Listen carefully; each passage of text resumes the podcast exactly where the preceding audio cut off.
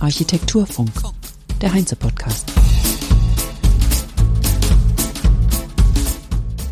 Herzlich willkommen zurück aus der Winterpause zum Heinze Architekturfunk, Episode 130 am 11. Januar 2024. Ich bin Kerstin Kuhne-Katz und meine heutigen Gäste sind Stefan Anders von der DGNB, der Deutschen Gesellschaft für nachhaltiges Bauen, und Samuel Ebert von der Kala GmbH. Wir steigen heute thematisch ganz praktisch ein und stellen, was wir sonst nicht tun, eine Software vor. Und zwar für Ökobilanzierung von Baumaterialien und Gebäuden. Ja, wie kommt das? Das kommt daher, dass Stefan Anders und Samuel Ebert zusammen auf dem Heinze Klimafestival einen Workshop gegeben haben. Das Klimafestival hat im November stattgefunden und by the way, auch dieses Jahr wird es wieder im November stattfinden. I keep you posted. Und ich habe mit beiden dort gesprochen. Wir steigen ein ins Gespräch. Wir sind hier auf dem Heinze Klimafestival. Ich stelle euch beide erstmal vor. Stefan Anders, du bist studierter Architekt und Stadtplaner und leitest seit 2022 die Abteilung Netzwerk und Beratung bei der DGNB. Samuel Ebert, du bist studierter Bauingenieur und leitest als COO das operative Geschäft der Beratung bei der Kala GmbH. Ihr habt gemeinsam einen DGNB-Workshop auf dem Heinze Klimafestival durchgeführt. Worum ging es in eurem Workshop? Ökobilanzierung von Gebäuden ist das Stichwort. Genau, also das Stichwort ist natürlich ähm, Klimaschutz und Klimaneutralität. Die Begriffe hört man ja immer wieder und die Frage ist natürlich, wie kann man das überhaupt bewerten?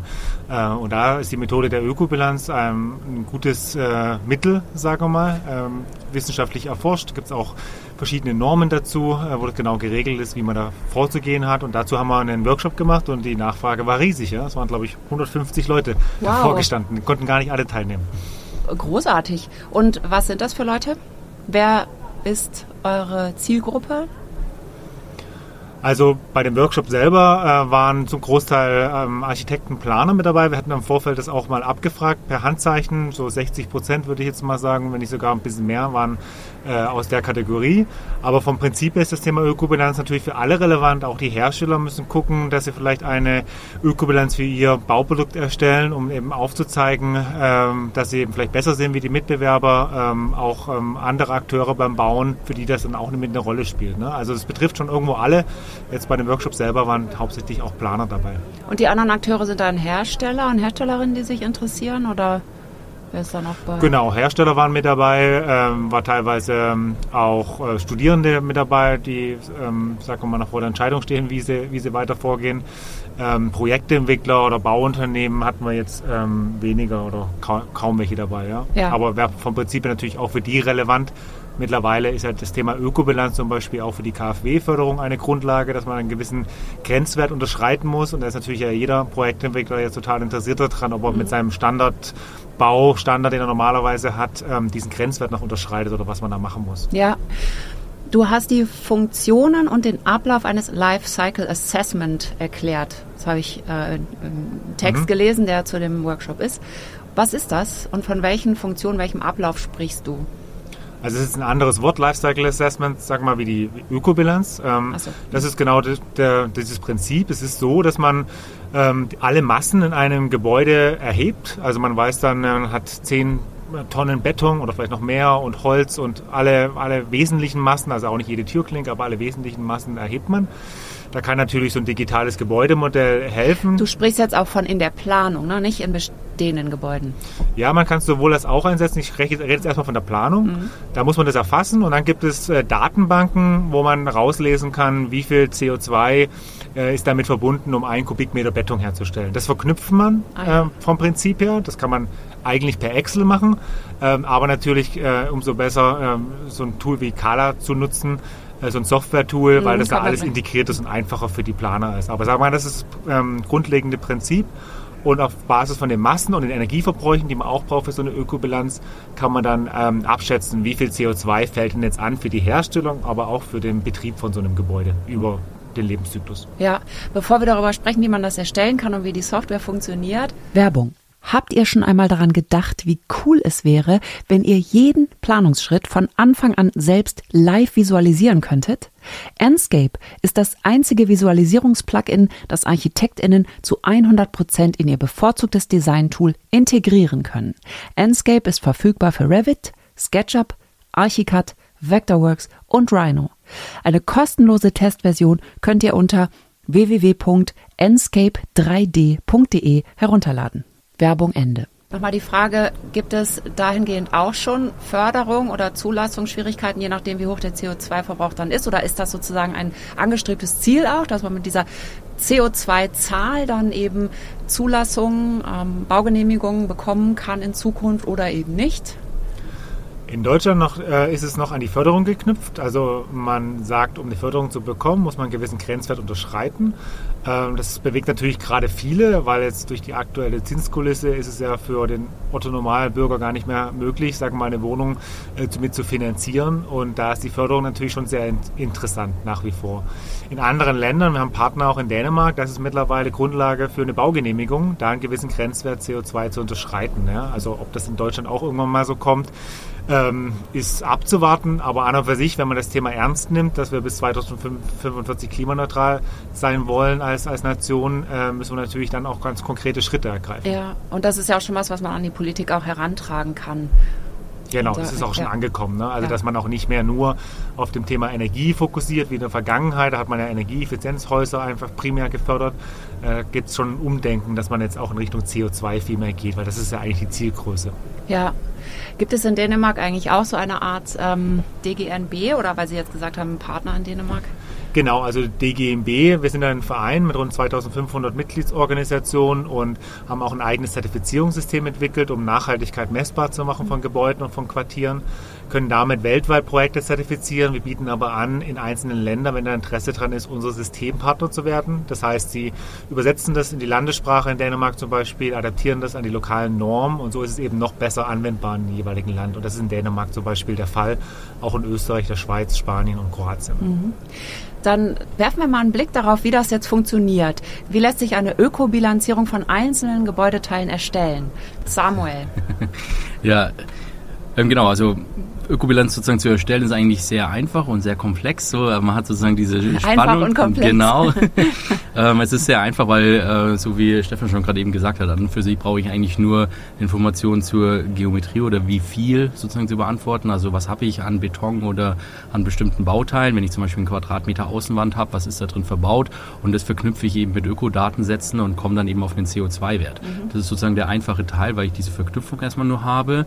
Ähm, und dann ist natürlich das Komplexe, dann ist eigentlich so diese ganze Drumherum. Also was soll jetzt alles mit dabei und auf welche Einheit beziehe ich das und wo kann ich sozusagen abgrenzen, ähm, wo sind meine Systemgrenzen, um dann eben am Ende auch eine Vergleichbarkeit im Wert zu bekommen. Wenn ich natürlich jetzt einen fixen Wert erreichen möchte und den vergleichen, muss ich natürlich gucken, dass man das Gleiche miteinander vergleicht.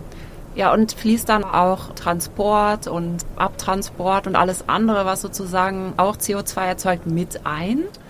Genau, also man kann sich das so vorstellen, für ein Gebäude, die Ökobilanz für ein Gebäude ist sozusagen eine große Akkumulation von Ökodatensätzen für Bauprodukte, die man sozusagen dann hochskaliert. Also man hat eben viele EPDs mit drin und in den EPDs ist sozusagen die komplette Herstellung des Produktes mit drin. Und da hat man sozusagen die Herstellung, die Ressourcengewinnung, den Transport, alles eben mit abgedeckt, auch den Rückbau. Und dann hat man beim Gebäude eben nochmal so Besonderheiten, wenn ich zum Beispiel diesen Baustoff austausche ähm, und eben bestimmte gebäudespezifische Parameter. Aber man rechnet das dann eben hoch, wie oft ich dieses Produkt einsetze in Wänden, in den Bauteilen ähm, und hat dann eben den Wert fürs Gebäude. Okay, das heißt, die EPDs sind sozusagen mit dem einzelnen Produkt verbunden und was die Kala-Software macht, ist das gesamte Gebäude sozusagen zusammenzusetzen aus den einzelnen Materialien oder beziehungsweise die zu betrachten. Genau, also man hat sozusagen einen Bauteilkatalog und die EPD ist sozusagen immer ein baustoffspezifischer Datensatz. Man hat eben auch in Datenbanken nochmal generische Datensätze, wo es einfach für allgemein gültige Beton oder andere Baustoffe gilt, mit denen man eben anfangen muss, wenn ich noch nicht genau weiß, welcher Baustoff eingesetzt wird, von welchem Hersteller oder. Ah, okay, das heißt, dann kann man simulieren. Ihr habt ja. eben auch eine Übung gemacht. Und könnt ihr mal kurz erzählen, wie die genau war? Weil ich würde gerne nochmal die Anwendbarkeit deutlich machen. Wenn ich jetzt ein Architekturbüro hätte oder habe, wie wende ich das an? Was habe ich davon? Ja, genau. Wir hatten im zweiten Teil so ein bisschen auch nochmal den Fokus gelegt von sozusagen, was man machen kann oder wie man auf das Ergebnis kommt. Und ähm, auch was uns immer ein bisschen wichtig ist, ist eben die Frage, wie kann ich das Ergebnis verbessern? Weil man hat natürlich erstmal diese Frage, komme ich erstmal zu dem zu einem Wert und weiß, wo ich bin. Und dann bin ich ja sehr schnell eigentlich dabei zu sagen, wie kann ich diesen Wert jetzt verbessern. Ähm, darüber eben dann auch viel gesprochen. Und dieses, wie komme ich auf den Wert, das haben wir eben kurz gezeigt, dass man diese Geometrie, wir arbeiten eben mit 3D-Modellen, irgendwo herbekommen muss. Man kann da je nachdem, wo man sich in der Planung befindet, mit einfachen Modellen oder auch mit komplexeren Modellen arbeiten, ähm, um die Geometrie sozusagen zu erfassen. Und dann hat man einen Bauteilkatalog, um das eben zu verknüpfen, um auf diesen Ausgangswert erstmal zu kommen und dann in sozusagen den Schritt zu kommen, dass man eben diesen Wert dann mit verschiedenen Maßnahmen und Stellschrauben verbessern kann. Okay, das heißt, man hat dann erst richtig was davon, sage ich mal, wenn man jetzt in unserer Wirtschaftslogik denkt, wenn die Politik das auch belohnt, wenn man irgendwelche Konsequenzen spürt, je nachdem, wie hoch der CO2-Wert ist. Richtig? Ja, ja und nein. Also uns gibt es ja, die DGMB gibt es ja jetzt auch schon seit 2007 und äh, die Förderkulisse äh, erst seit, seit zwei Jahren. Und es war schon immer so, dass es mehr und mehr Unternehmen gibt, die sagen, sie mieten sich nur noch in nachhaltige Immobilien ein, die geringe Nebenkosten haben, wo sie mhm. auch sicher wissen, dass ihre Mitarbeiter da die besten Arbeitsbedingungen haben.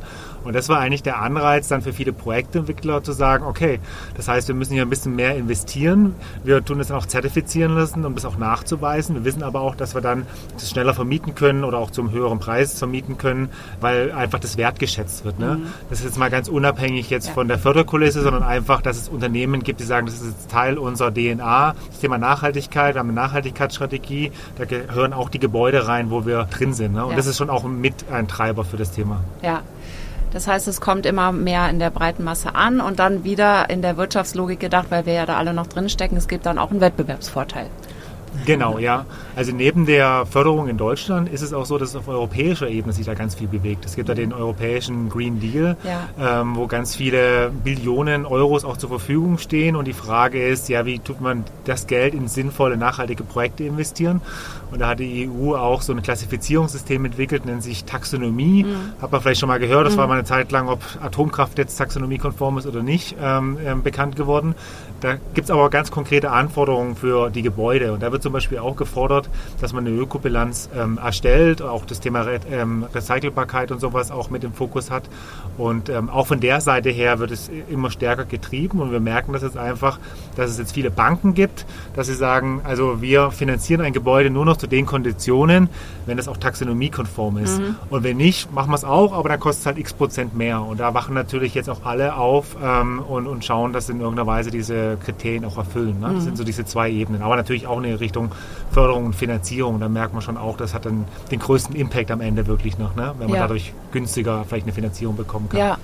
Und wie ist die DGNB mit der Kala GmbH zusammengekommen? Die ähm, Kala GmbH ist bei uns Mitglied, äh, wie viele andere, mhm. äh, sagen, unterstützen uns da auf dem Weg. Äh, wir haben natürlich als, als Systemgeber das Thema überhaupt erstmal an die Oberfläche gebracht. Die Ökobilanz hat früher niemand gemacht. Konnte sich auch keiner vorstellen, dass man eine Ökobilanz für ein Gebäude gemacht. Und es freut uns natürlich total, dass es da jetzt so junge Unternehmen gibt, die den Faden aufgegriffen haben und da wirklich ein Geschäftsmodell für sich auch draus entwickelt haben. Ja, ja toll, tolles Beispiel eben für neue Geschäftsmodelle, die im Zuge der Bauwende auch entstehen. Vielen Dank, dass Sie mit mir gesprochen haben. Dr. Stefan Anders von der DGNB und Dr. Samuel Ebert von der Kala GmbH. Sehr gerne. Vielen Dank, ja. Und das war's für heute. Wenn euch der Podcast gefällt, dann lasst gerne eine Bewertung da, abonniert ihn, um keine Episode zu verpassen. Und wenn ihr die Glocke aktiviert, kriegt ihr auch immer einen Hinweis, wenn die neue Episode online ist. Ich danke euch fürs Zuhören und nächste Woche geht's weiter. Habt eine schöne Woche. Tschüss. Architektur Funk. Der Heinze Architekturfunk wird moderiert und produziert von mir, Kerstin Kunekatz, Berlin 2024.